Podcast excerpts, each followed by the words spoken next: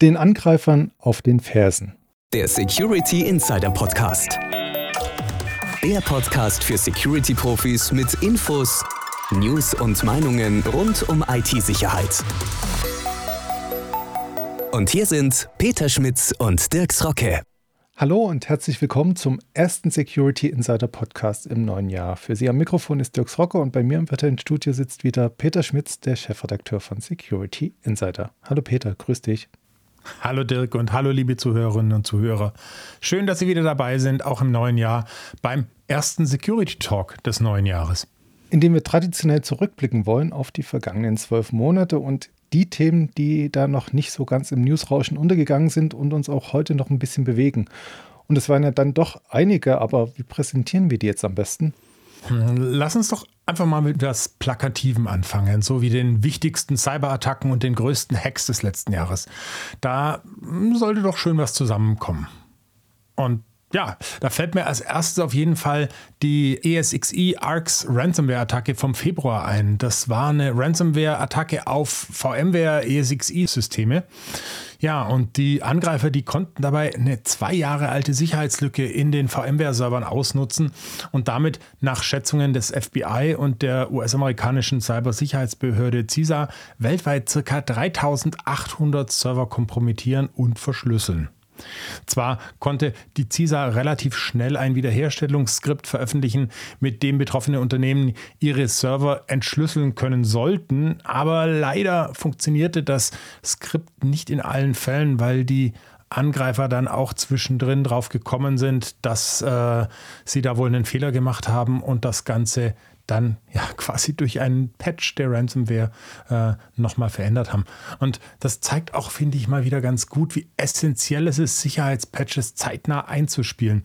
Die Sicherheitslücke mit einem CVSS-Rating von 9,8 ähm, ist von VMware schon im Februar 2021 als extrem kritisch eingestuft worden. Und seit diesem Zeitpunkt waren auch entsprechende gepatchte Versionen der anfälligen Server verfügbar.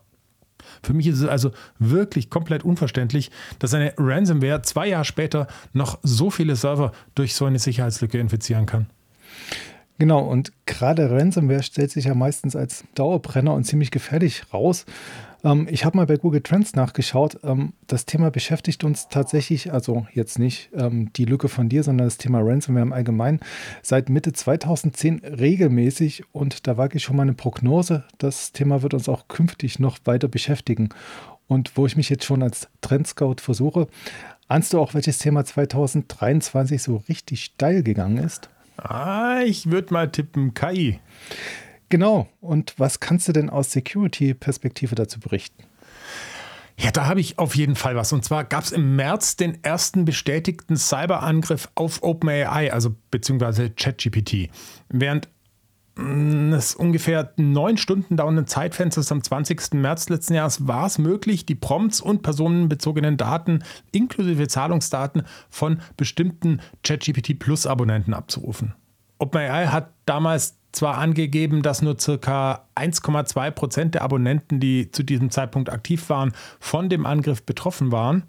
Ja, 1,2 Prozent klingt jetzt nach nicht viel, aber wenn man weiß, dass OpenAI zu dem Zeitpunkt über 100 Millionen Nutzer und wahrscheinlich mehrere 10 Millionen Abonnenten hatte, dann wird daraus doch ganz schnell eine ziemlich beträchtliche Zahl an Betroffenen. Und speziell die Prompts dürften da wohl recht kritisch gewesen sein. Es gibt zumindest Hinweise darauf, dass auf diesem Weg sogar vertrauliche Firmeninformationen geleakt wurden. Dazu erzähle ich jetzt gleich auch noch ein bisschen mehr, aber ich spanne den Bogen mal ein bisschen weiter. Denn mit OpenAI und ChatGPT hast du ja eigentlich auch schon die Namen und technischen Lösungen genannt, die eine ganz, ganz breite Öffentlichkeit vor am ehesten mit dem Jahr 2023 verbinden dürfte. Angefangen hatte das Ganze ja schon im November 2022, als der ziemlich geniale Chatbot ChatGPT frei verfügbar online ging und die Welt ja komplett in Staunen versetzte. Also man hat da eingegeben Sachen und Antworten gekriegt, das hat man sich vorher gar nicht so vorstellen können und das war natürlich auch für Otto Normalverbraucher dann ziemlich beeindruckend zu sehen, was geht und überraschend tatsächlich auch. Und sehr bald hatten dann auch wir als Insider das Potenzial für die Security-Welt diskutiert. Zum Beispiel im Januar da analysierten wir den Hype und die Hintergründe im Podcast mit Professor Biedermann von der Technischen Hochschule Würzburg-Schweinfurt.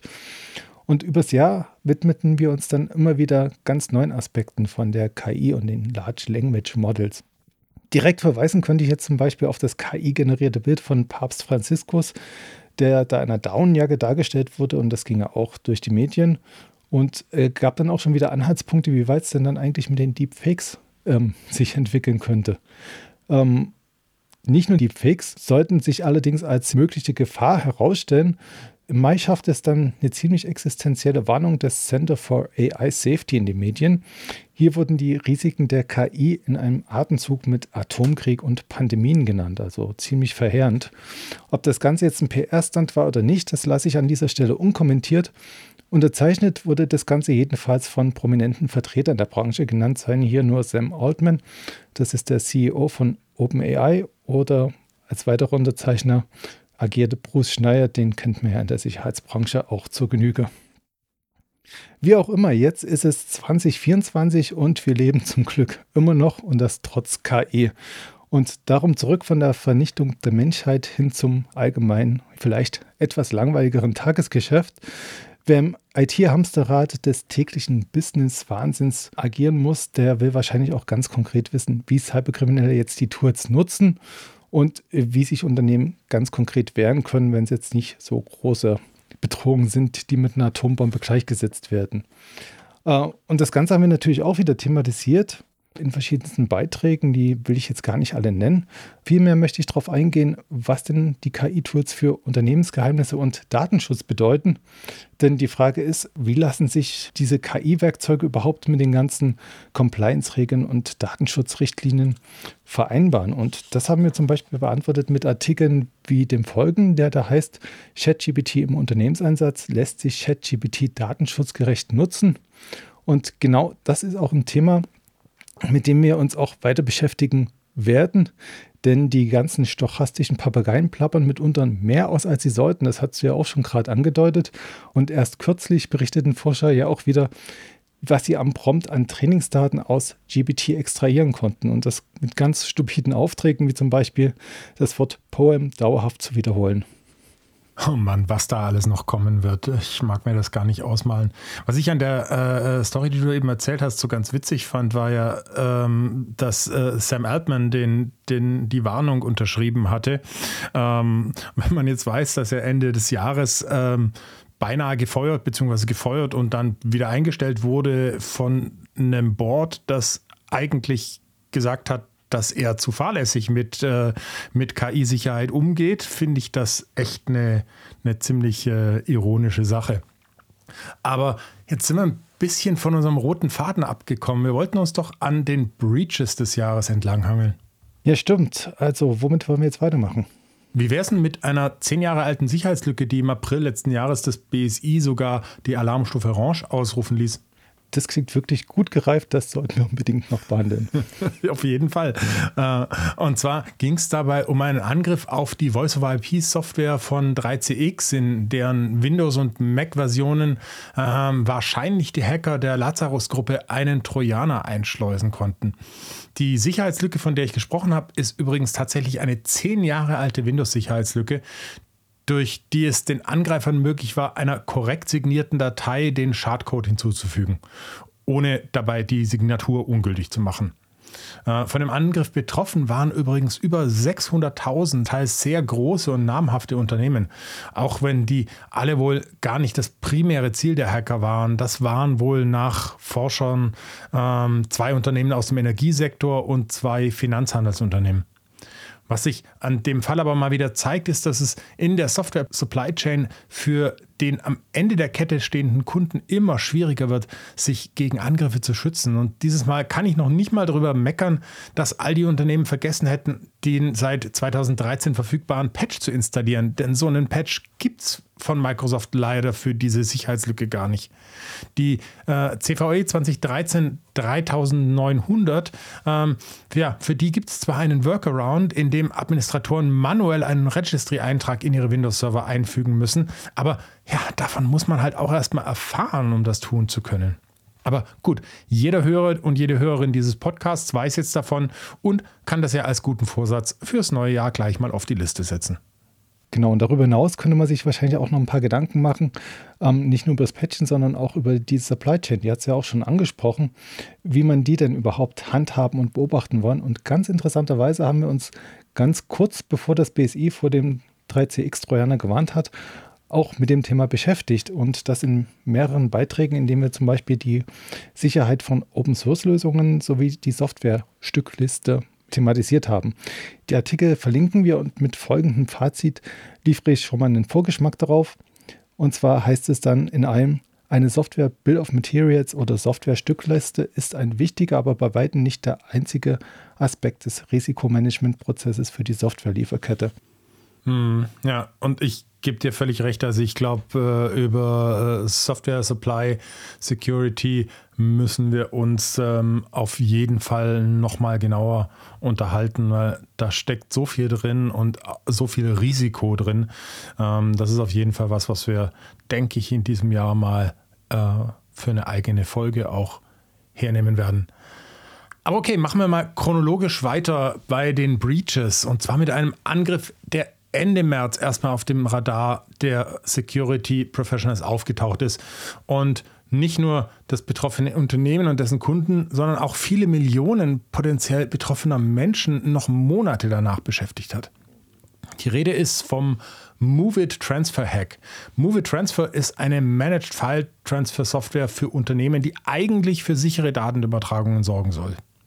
Durch Schwachstellen in der Software war es Angreifern aber möglich, über 2600 Unternehmen zu attackieren und teilweise sensible Daten zu stehlen. Betroffen waren zum Beispiel Unternehmen wie Shell, die BBC, British Airways, aber auch Universitäten und andere Bildungseinrichtungen, Gesundheitsdienstleister, Banken und Behörden. In Deutschland sind 40 betroffene Unternehmen bekannt, darunter große Banken, Versicherungen und Krankenkassen. Bert Kondrus von Conbriefing Research hat dazu eine extrem umfassende Auflistung aller betroffenen Organisationen auf seiner Webseite zusammengestellt. Die werden wir auf jeden Fall auch äh, verlinken. Und äh, der errechnete im Dezember 2023 daraus weltweit zwischen 85 und 89 Millionen betroffene Personen, ja, deren Daten gestohlen wurden.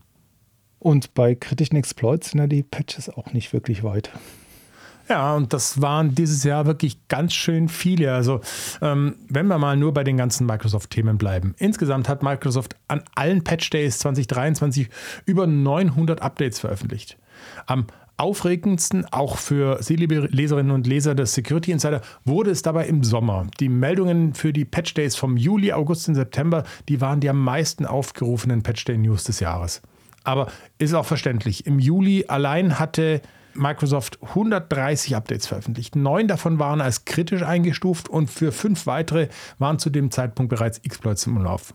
Im August hatte Microsoft dann gleich auf mehreren Ebenen Ärger mit seinen Updates. Zum einen hatte Microsoft eben Ärger mit der US-Regierung wegen eines Sicherheitsvorfalls durch chinesische Hacker auf das Exchange-System der US-Regierung und zum anderen gab es auch Ärger eben wegen der Patches für den Exchange-Server. Die Installation konnte nämlich bei nicht-englischen Systemen die Serverinstallation irreparabel beschädigen und Microsoft musste die Patches zurückziehen, bis sie ein paar Tage später dann auch endlich auf zum Beispiel deutschen Systemen risikofrei funktionierten. Weiteren Ärger gab es für Microsoft auch noch an ganz anderer Stelle. Ich rede von einem Masterkey, der von chinesischen Hackern der Gruppe Storm 0558 erbeutet wurde und der lag wohl in einem Crash-Dump eines abgestürzten Signierservers. Die Angreifer haben damit wohl auf große Teile der Microsoft Cloud zugreifen können und der Vorfall stellt jetzt natürlich auch unangenehme technische Fragen.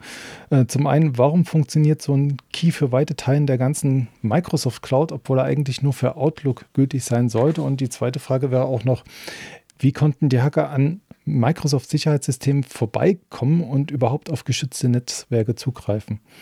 Und irgendwie kann man die ganze Geschichte dann auch ganz böse weiterspinnen.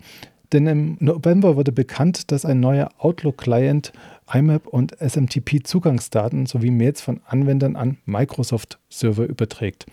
Ähm, selbst wenn ich jetzt meine generelle Skepsis zurücknehme gegenüber Tech-Unternehmen und auch eine wohlwollend eine DSGVO-konforme Datenverarbeitung unterstelle, angesichts der gerade geschilderten technischen Probleme äh, mit dem Masterkey-Vorfall bekomme ich jetzt echt Bauchschmerzen, äh, wenn die Hersteller so nach den Garten greifen. Mhm, da gebe ich dir völlig recht. Also die Geschichte um den Master Key, die ist schon heftig und ja, im Hinblick auf die Outlook-Thematik bekommt der Fall nochmal ein ganz besonderes Geschmäckle, wie man in Schwaben sagt. Aber man muss sich natürlich auch immer fragen, wer das Ziel der Attacken ist. Im Fall des Master Keys scheinen es US-Behörden und ja, namhafte Vertreter der US-Regierung zu sein, die mit China befasst sind. Das macht den Angriff nicht weniger schwerwiegend, aber zumindest kann man hoffen, dass deutsche Unternehmen äh, da mit einem blauen Auge davongekommen ist. Sie waren eben nicht Ziel der Attacke und deswegen steht auch zu hoffen, dass ihre Exchange-Server äh, auch nicht kompromittiert wurden. Aber ja, sicher sein kann man sich dabei eben natürlich nicht, äh, wenn Microsoft oder Forensiker da nicht neue Infos bringen. Und ja, deswegen sollte auch wirklich sich jeder überlegen, inwieweit er solche cloud-basierten Funktionen äh, zum Beispiel beim neuen Outlook äh, nutzen möchte was da in die Cloud geladen wird, steht in den AGBs, aber die muss man sich halt auch durchlesen. Ja, ansonsten muss man auch immer dran denken, ähm, On-Premise ist nicht zwingend sicherer, äh, weil da ist man selber zu 100 Prozent für die Sicherheit der Systeme verantwortlich. Aber kommen wir doch nochmal zurück zu den größten Cyberattacken des Jahres, weil ich habe da noch zwei auf der Liste, die wirklich extrem bemerkenswert waren. Da war zum Beispiel eine der größten Attacken auf Netzwerkgeräte, die bisher bekannt wurde. Und zwar am 16. Oktober äh, ist bekannt geworden, dass Angreifer mehrere Zero-Day-Sicherheitslücken in Ciscos äh, iOS XE Software ausgenutzt hatten, um sich Root-Rechte auf Cisco-Netzwerkgeräten zu verschaffen. Weltweit sind wohl über 140.000 Systeme aktiv, die Ciscos iOS XE Web UI nutzen und zwischen 28 und 40.000 davon wurden von den Hackern tatsächlich wohl angegriffen und mit einer Backdoor kompromittiert. Das ist eine gewaltige Zahl an Systemen und dürfte vermutlich tausende Unternehmen weltweit betreffen. Die entsprechende ähm, CVE-Meldung 2023 20198. Ähm, die primäre Sicherheitslücke, die diesen Angriff ermöglicht hat, hat das maximal mögliche CVSS-Rating von 10.0, also maximale Kritikalität zugewiesen bekommen. Ein Zeichen dafür, dass Unternehmen, die das iOS XE Web UI nutzen, hier wirklich wohl dringend handeln müssen. Und ja, der zweite gravierende Angriff, über den wir noch sprechen müssten, der erfolgte auch im Oktober und zwar auf die Customer Support Systeme des Identity-Dienstleisters Okta. Dabei konnten wohl Daten von über 18.000 Okta-Kunden abgegriffen werden. Darunter auch einige auf IT-Sicherheit spezialisierte Unternehmen wie Beyond Trust, Cloudflare und OnePassword. Ja, und wenn Okta am 3. November in einem Report darauf hinwies, dass die Angreifer keinen Zugriff auf kritische Daten hatten, konnte einer der betroffenen Kunden, nämlich Beyond Trust, in einem Artikel für uns dokumentieren, dass die Hacker wohl auch gültige Session-Cookies aus dem Okta-System kopieren konnten. Und damit führten sie einen Angriffsversuch auf ein internes Admin-Konto bei Beyond Trust durch, der ja dort glücklicherweise erkannt und abgefangen wurde. Leider ist aber nicht klar, ob es ähnliche Angriffe auch auf andere Okta-Kunden Angriffen gab. Sicher ist aber, dass auch dieser Angriff einmal mehr die Verwundbarkeit von Unternehmen durch Angriffe auf die Software Supply Chain hervorhebt. Für mich ist das ein wichtiger Fingerzeig, dass Unternehmen so schnell wie möglich an der Umsetzung einer vollständigen Zero-Trust-Strategie arbeiten müssen. Mhm.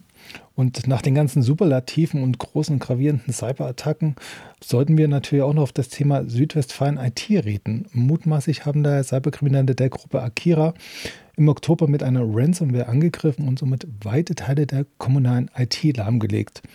Der Zweckverband selbst spricht von einem der größten Angriffe auf die öffentliche Verwaltung in Deutschland. Das muss man jetzt erstmal sacken lassen.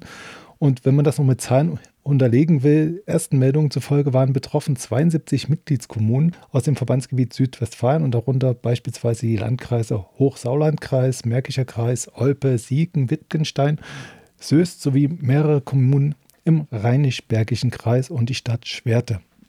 Die Auswirkungen, ja, die Kommunen waren erstmal nur eingeschränkt per E-Mail und Telefon zu erreichen und Terminvergaben sowie die Bearbeitung anfallender Aufgaben in Ämtern wie Bürgerbüro, Standesamt oder Führerscheinstelle waren ebenfalls eingeschränkt oder sind es noch heute. Denn noch immer müssen sich Kommunen und Bürger weiter gedulden und sollten auf Behelfslösungen zurückgreifen.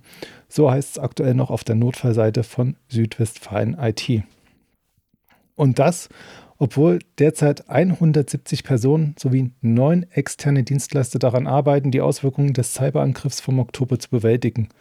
Dabei müssten jetzt aber mehrere hundert Server sowie Tausende von Clients neu gestartet oder aufgebaut und installiert werden. Verbandsvorsteher Theo Melcher sagt, es wäre falsch, unrealistische Versprechungen zu machen und bittet alle Betroffenen um Geduld und Verständnis. Ja, und ähnlich wie bei Microsoft könnte man auch hier wieder einen interessanten Spin finden, denn wir haben gerade über die kommunale Verwaltung geredet und die will der IT-Planungsrat aus der NIS-2-Richtlinie rausnehmen und damit auch die Mindeststandards für Cybersicherheit verwässern. Darauf deutet zumindest der Beschluss 2023-39 vom 3. Oktober hin. Hierin bittet der IT-Planungsrat die Länder und den Bund, den Anwendungsbereich der NIS-2-Richtlinie nicht auf Einrichtungen der öffentlichen Verwaltung auf lokaler Ebene und Bildungseinrichtungen zu erstrecken. Wer sich jetzt übrigens fragt, ähm, was NIS2 ist, also als Leser von Security Insider sollte man sich das nicht fragen. Wenn man es trotzdem tut, findet man da eine Definition, aus der ich jetzt mal wieder zitiere. NIS2 definiert Mindeststandards für die Cybersicherheit kritischer Infrastrukturen in der EU. NIS2 verfolgt dabei die Zielsetzung, Organisationen und kritische Infrastrukturen vor Cyberbedrohungen besser zu schützen und für ein hohes EU-weites Sicherheitsniveau zu sorgen. Die Pflichten der Richtlinie sollen bis Ende 2024 umgesetzt werden. Mhm. Also die, die Geschichte mit dem Planungsrat, die ist für mich wirklich ein absoluter Schildbürgerstreich. Also auf der einen Seite soll die Regulierung äh, ein EU-weites Sicherheitsniveau äh, bringen und soll kritische Infrastrukturen äh, schützen. Und auf der anderen Seite ähm, soll man einfach mal die Kommunen, äh, die, die, die komplette kommunalen Behörden äh, aus der NIS-2-Richtlinie herausnehmen. Das ist für mich absolut lächerlich. Das kann man auch keinem erklären. Und ich hoffe ehrlich gesagt, dass das so nicht durchgeht. Aber ja, man weiß es nicht. Eine weitere wichtige EU-Regulierung, die für mehr Cybersicherheit sorgen soll, die hat im Dezember übrigens einen wichtigen Meilenstein erzielt. Die Europäische Kommission, der Rat und das Parlament haben sich äh, wohl auf den Wortlaut zum Cyber Resilience Act, dem CRA, geeinigt. Und damit dürfte vermutlich ab 2025 die 24-monatige Übergangsfrist für die neue Regulierung beginnen.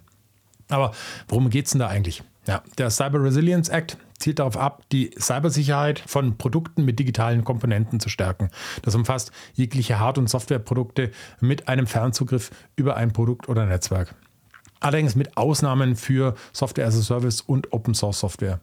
Der CAA richtet sich hauptsächlich an Hersteller, betrifft aber auch Importeure und Distributoren in der EU. Und wichtige Bestimmungen des CAA sind zum Beispiel die Durchführung von Cybersecurity-Risikobewertung für jedes Produkt. Die Hersteller müssen die Einhaltung der Sicherheitsanforderungen selbst überprüfen und bei kritischen Produkten unabhängige Bewertungen einholen. Ähm, außerdem müssen die Importeure und Distributoren sicherstellen, dass Produkte den Sicherheitsanforderungen entsprechen. Es muss für jedes Produkt eine Dokumentation der Cybersecurity-Aspekte geben. Hersteller müssen außerdem für Nutzer klare Informationen und Handlungsempfehlungen zu diesen Security-Aspekten bereitstellen. Und äh, ganz spannend, Schwachstellen müssen für die Lebensdauer des Produkts oder fünf Jahre, was wohl, glaube ich, immer der kürzere Zeitpunkt davon ist, äh, angemessen gehandhabt werden, inklusive der Bereitstellung von Security-Updates. Ähm, außerdem gibt es eine Meldepflicht für ausgenutzte Schwachstellen und Sicherheitsvorfälle an die ENISA innerhalb von 24 Stunden. Und ja, bei Verstößen drohen hohe Bußgelder von bis zu 15 Millionen Euro oder 2,5 Prozent des globalen Umsatzes des Unternehmens. Und nach Absch Verabschiedung des CAA ist dann eben eine vorhin schon genannte 24-monatige Übergangsfrist vorgesehen. Ja, und als Verordnung ist sie dann in der EU direkt anwendbar ohne nationale Umsetzung. Apropos Bußgelder, mit mehr als nur Bußgelder musste sich übrigens Kevin Mitnick in seiner Karriere auseinandersetzen. Bekannt wurde er ja, weil er in die bestgesichertsten Computersysteme der USA eingebrochen ist.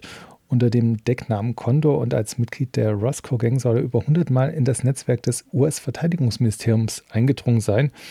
Und in den 90er Jahren des vergangenen Jahrhunderts wird er dann auch schließlich zu einer mehrjährigen Gefängnisstrafe verurteilt. Im Jahr 2000 kam Mitnick schließlich unter Auflagen aus der Haft frei und betätigte sich seither als Sicherheitsberater und Autor bis Ja, bis zum 16. Juli 2023, denn da ist Mitnick an den Folgen einer Krebserkrankung gestorben. Ebenfalls im vergangenen Jahr verstorben Gordon Moore. Der ist jetzt zwar kein Hacker, aber dafür Mitgründer der Firma Intel und Urheber des Moore'schen Gesetzes und somit für die ganze IT-Welt prägend gewesen. Genug der Trauerfälle, lasst uns wieder zu den Trends kommen, denn traditionell zum Jahreswechsel trudelten auch dieses Jahr wieder allerlei Prognosen in der Redaktion ein. Anbieter, Berater und Gastautoren sehen die Welt dabei natürlich häufig aus ihrer ganz eigenen Perspektive, Beispiel Hewlett Packard. Dort fokussiert man sich schwer auf die Hardware. Ähm, ich erinnere noch mal, vor knapp einem Jahr prognostizierte Malware-Analyst Patrick Schlepfer bei uns, etablierte Hacker investieren in ausgefeilte Angriffe unterhalb des Betriebssystems und das ist auch ein Thema, was uns laut HP immer noch beschäftigt, denn aktuell lesen wir von Dominik Scholl, der Hardware-Sicherheit kommt eine besondere Bedeutung zu. Dabei verweist der Head of Software Sales auf das bereits 2021 aufgetauchte Rootkit Moonbounce und auch die allgegenwärtigen Stichwörter wie KI oder Fachkräftemangel haben wir bereits mehrfach gehört oder thematisiert.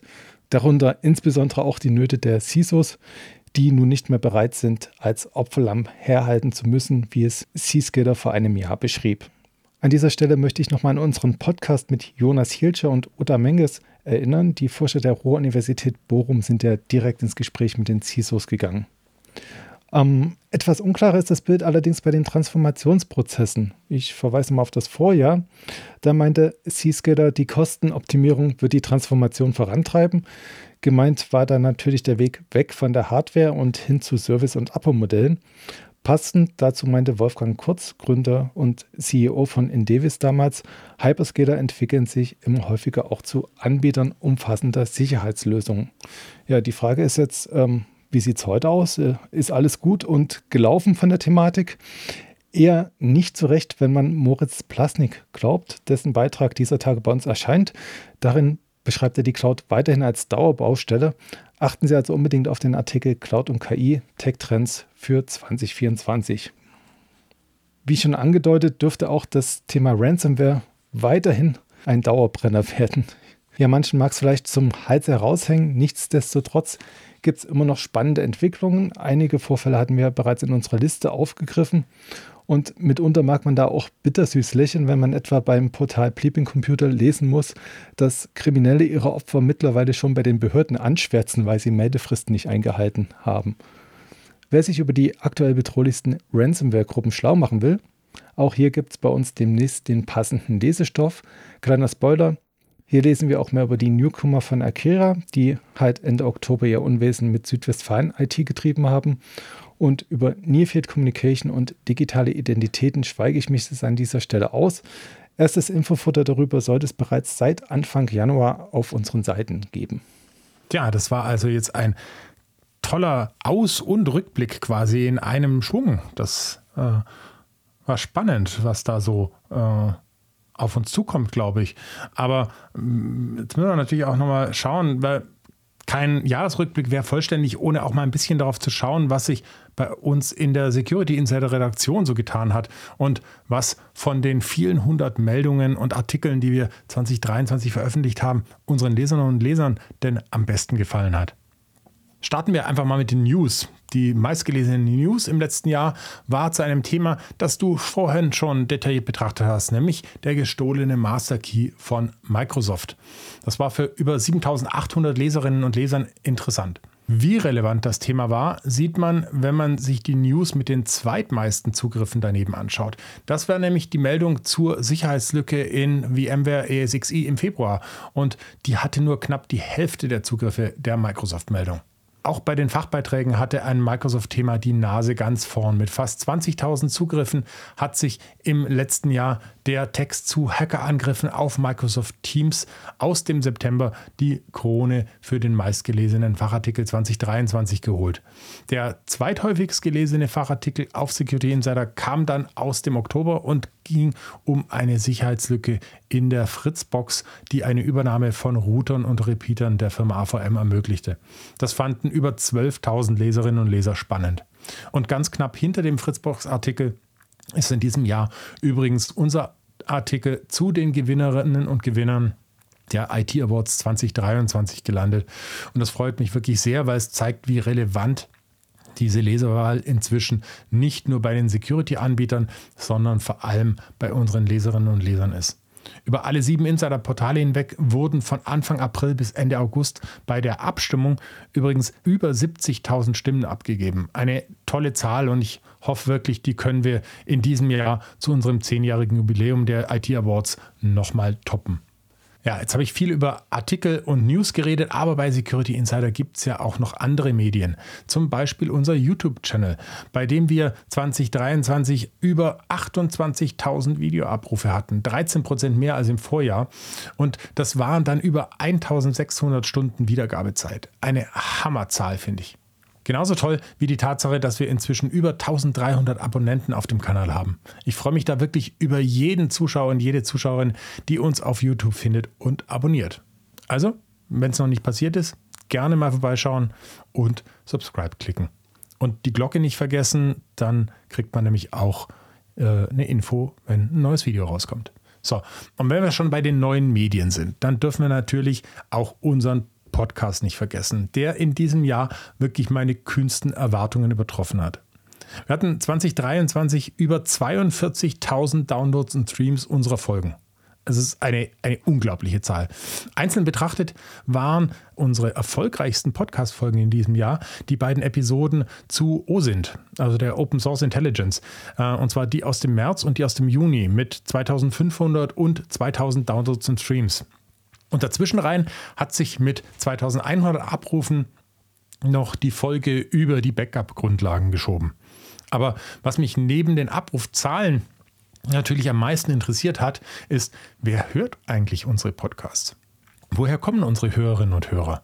Naja, nachdem wir ein deutschsprachiger Podcast sind, verwundert es natürlich nicht, dass 94,7 Prozent von Ihnen, liebe Hörerinnen und Hörer, aus dem Dachraum kommen, also aus Deutschland, Österreich und der Schweiz. Aber wie man sieht, gibt es da ja noch 5,3 Prozent, die uns aus anderen Ländern zuhören. Und deshalb geht jetzt mein ganz besonderer Dank an alle Hörerinnen und Hörer in Australien, Ägypten, Brasilien, Chile, China, der Elfenbeinküste, Indien, Island, Japan, Kanada, Kasachstan, Kenia, Kolumbien, Libanon, Mexiko, Paraguay, Peru, Russland, Sambia, Südafrika, Südkorea, Tansania, Thailand, Uganda und der Ukraine. Illustre Auswahl, aber jetzt wissen wir ungefähr, wo unsere Hörer sind, wer unsere Hörer sind und was die gerne hören. Wie sieht es denn bei dir aus? Also ich weiß ungefähr, wer du bist, aber welcher Podcast-Beitrag hat dir am besten gefallen? Welche Folge war dir die liebste? Puh, das ist, das ist unfair. Da äh, müsste ich mich ja für eine Folge entscheiden. Ich, ich frage dich doch auch nicht, welches dein Lieblingskind ist. Aber mm, okay.